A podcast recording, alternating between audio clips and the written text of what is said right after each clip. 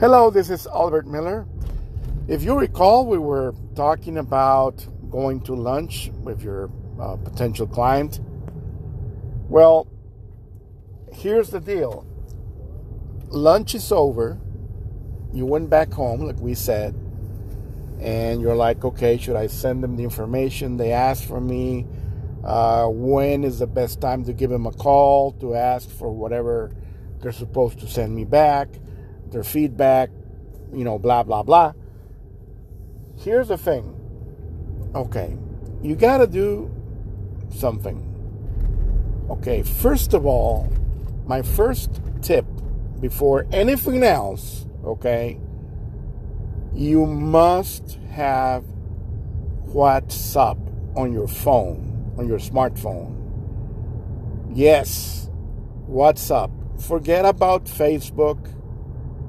Forget about anything else, okay?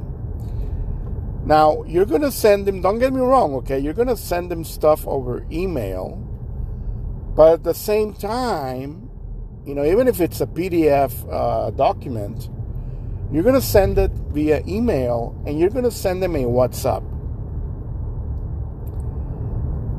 And then you're going to wait for their response. If, let's say, during the whole day they didn't answer to your WhatsApp, then next morning you give him a call.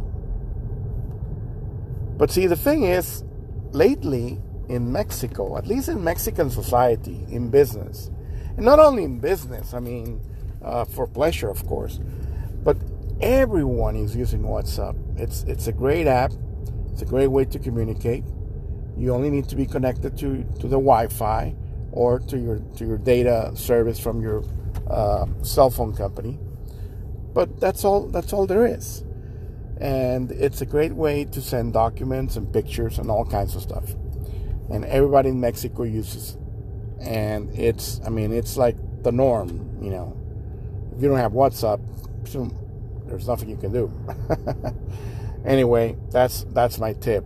Okay. Uh, till next time.